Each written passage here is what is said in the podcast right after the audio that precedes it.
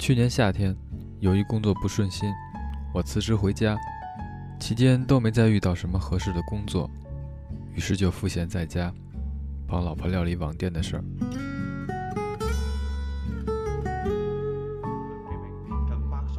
说到帮忙，我的工作就是写快递单、贴邮包，然后寄出。这一来，由于工作之便，让我每天接触到那些错综复杂的城市名称，从其中的一条街道出发，到丛林水泥聚落中的某个门牌号码，比如说二零四六二零四六。门开之后，你只需要报上名字和电话号码，然后大家挥手作别，一切妥当。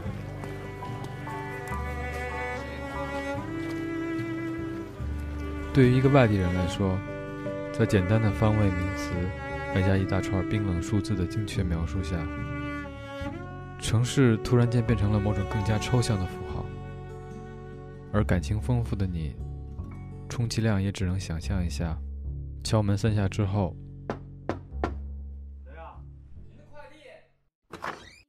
没准儿正赶上一家人在吃饭，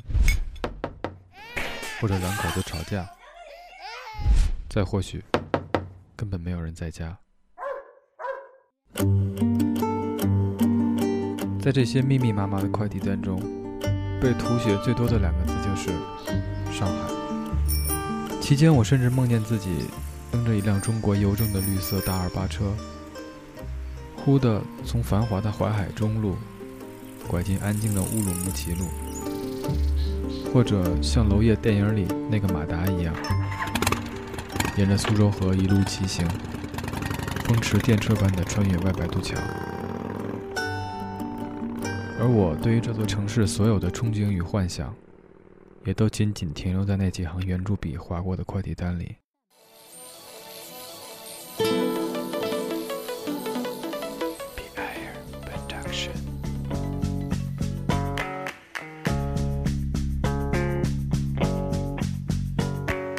喂喂，第一遍试录啊，第一遍试录，负二十左右。环境音第一条，北京西站。It seems like every story told about us isn't meant to be. 终于到成都了，沉默了二十六个小时。十一点三十分，九点半，仲向幾名年近百歲嘅老人派發手提电脑失而复得之后的心情，两个字，兴奋。好吧，这人完全失去理智了。在斯里兰卡，我是阿鹏。过桥到达那个苏州河的北岸，沿这条路向东走。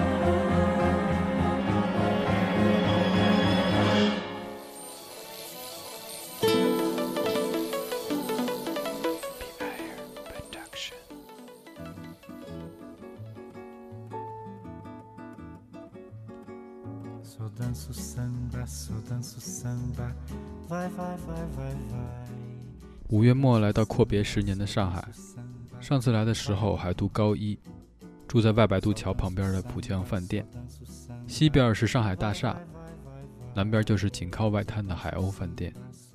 我还清楚记得梁咏琪在那儿拍过一个果汁的广告。当时的浦江饭店还有青年旅馆，床位好像是每天二十四块。住我旁边的是一个以色列小伙子。那一个多礼拜的时间，我都是跟他混在一起，在这座城市里东游西荡。我们现在是从呃乌镇路桥出发，然后我们过桥到达那个苏州河的北岸，沿这条路向东走。之所以选择就是从北边走，是因为。呃，苏州河这边沿线的南南边已经基本都建成高楼了，北边还有一些没有被改造完成或者正在拆迁的一些老的上海的民居。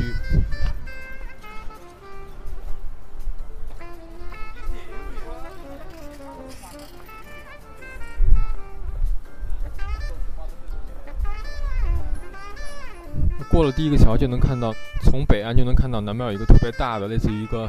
上海老的旧粮仓的那样的建筑，是一个很大的黑色建筑。房子中间有一个很大的标志，一九二九，应该是讲它的那个建筑时间吧。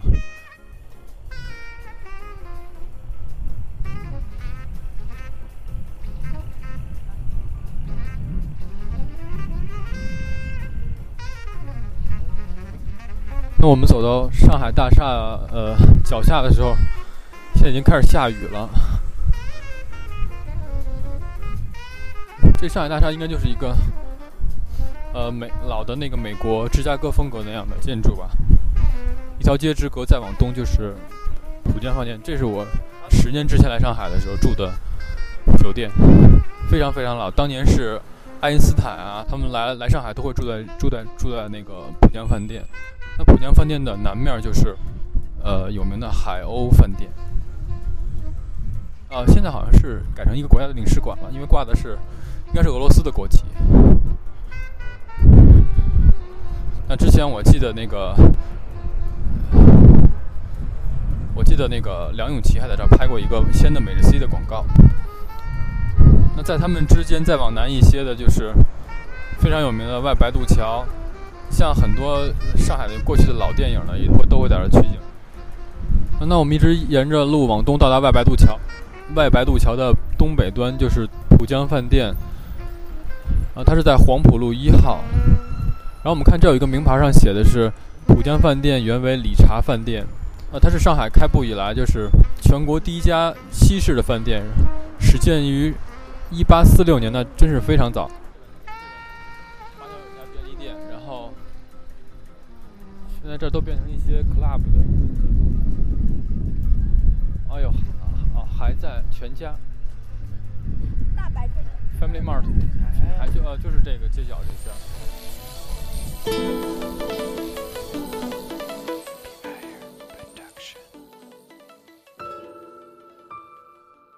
说到上海这座城市，对于它的情有独钟，多半是因为它与北京气场的很大不同。作为两个同样兼具历史厚重感与时代感的城市。北京的气氛总是相对非常压抑，让人时刻都有逃出去的欲望。而相比之下，上海可能更贴近于普通人的生活。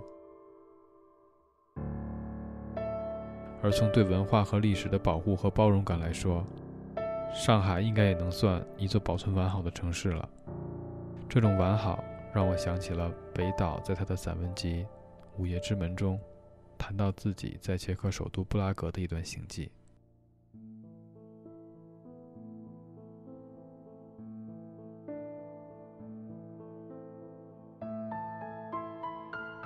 布拉格的美独一无二，特别是夜里，古老的街灯引导夜游者迷失方向，在灯光下，阴影转动，回声跌宕，我恍然大悟。卡夫卡的小说竟如此真实，真实的可以触摸。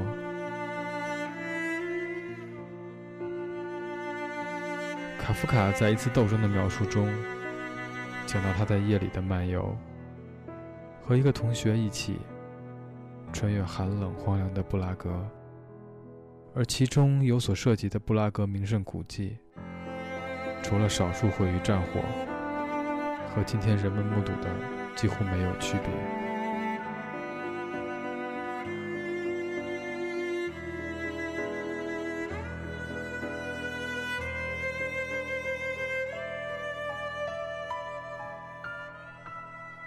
北岛这篇文章的名字叫《卡夫卡的布拉格》，讲述了北岛的四次布拉格之行，而文章的中心就是围绕一个作家与一座城市间的图谱关系展开的。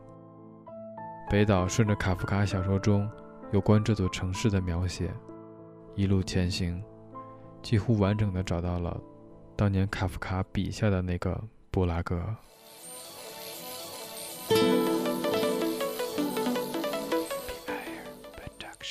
Send me offshore.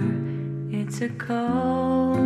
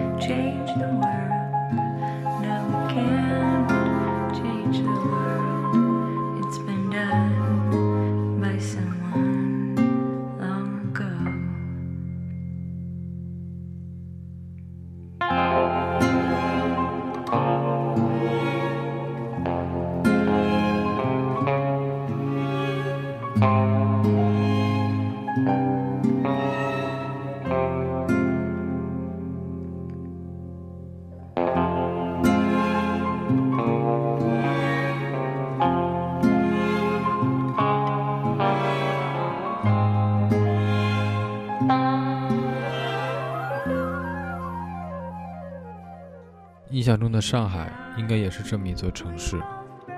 有关于它的种种故事，之所以得以流传下来，肯定不只是因为文字的记载，而是发生故事的情境一直都在，并且就原汁原味儿、活生生地展现在人们面前。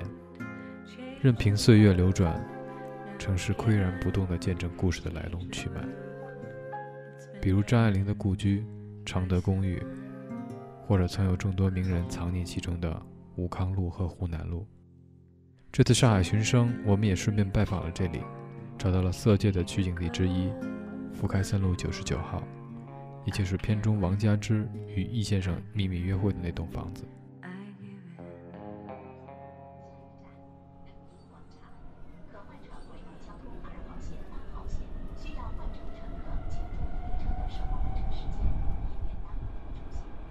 那我现在站在，呃，淮海中路呃武康路和那个兴国路的交界口。那现在右手能看到一个很大的一个法式的法式建筑，这个就是非常有名的武康武康大厦。其实说到武康路呢，武康路名字的来历是有两段故事的。我们刚才也提到，武康路的原名是叫做福开森路。福开森路其实是一个人名，他呢是一位来自美国的传教士。呃，那我们之前也还提到过，坐落在呃武康路西南端的这个宏大的武康大楼啊，它是一幢就是法式风格的建筑。那这个建筑的风格呢，那就说明了修建这个大厦的时候呢，武康路这一带的那个其实是法租界的。呃，半个多世纪之前呢，上海是租界遍布的，这些帝国主义国家呢，在中国的殖民地瓜分也是竞争是非常激烈，呃，而且都想不停的都在扩张自己的势力范围。那当年法国人在这片占领了租界区，扩张自己的领地，然后得罪了上海本地一些帮派，还有就是同样侵略中国的，呃，英国和老美。那来自于美国的福开森先生呢，因为他传教士的身份，比较容易的就说服了这几方。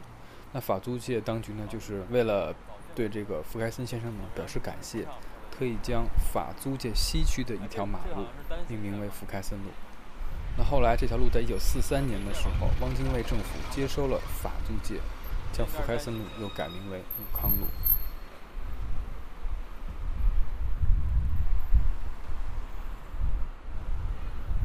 那我们就知道，那个，呃，之前上海非常有名的老电影演员赵丹，原来在这个，在这个呃武康大厦呃住过啊，后来他搬到了。靠北一些的那个湖南路上，跟那个阮玲玉一起都住在湖南路。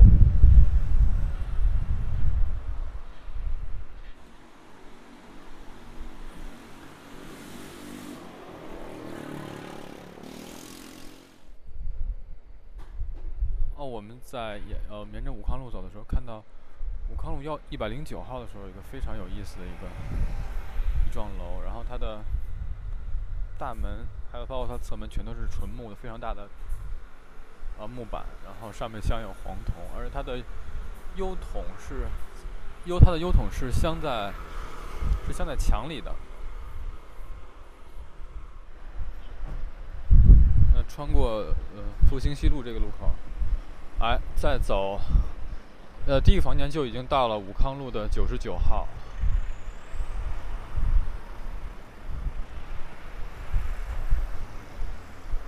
啊，看一下这个那这上面的一个名牌的写的介绍是，那这个武康路九十九号呢，原来是那个英商正广和洋行大班的住宅，二八年一九二八年建造，啊，是英式的一个住宅。对，就相比于之前我们看到的住宅的话，我现在站到路对面看可能会更清楚一点。它并不是感觉很很大，然后但是。它的烟囱确实是挺高的。那这个这个房子颜色就是接近啊白色和那种砖红，然后露台呢是那种石灰色，中间木质的围栏是红色。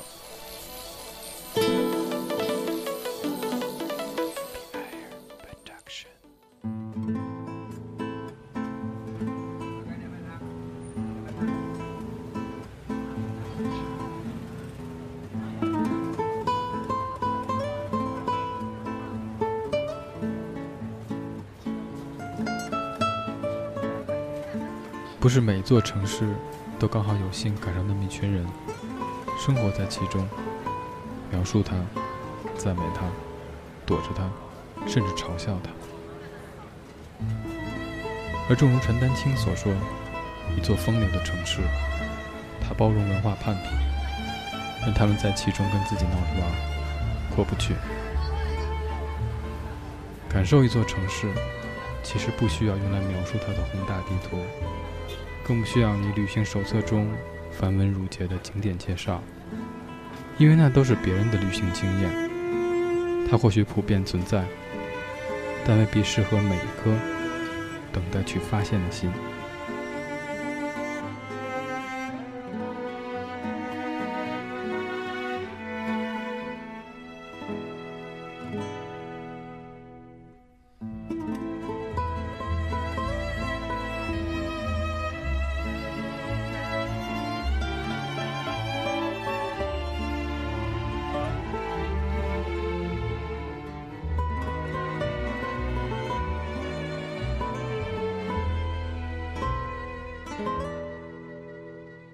你选择在某个不太热的下午出发，打开城市一角，不经意地走进其中，花很长的时间站在某个路口东张西望，或者用尽一个下午的时间到一条无名街道上，只是顺着人流而行。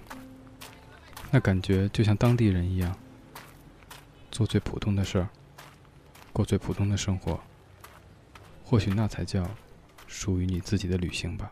你看过了许多美景，你看过了许多美女，你迷失在地图上每一道短暂的光阴。你收集每个书本里每一句你最爱的真理，却说不出你爱我的原因。你累积了许多飞行，你用心挑选纪念品，你收集了地图上每一次的风和日丽，你留恋在每个电影里美丽的不真实的场景，却说不出你爱我的原。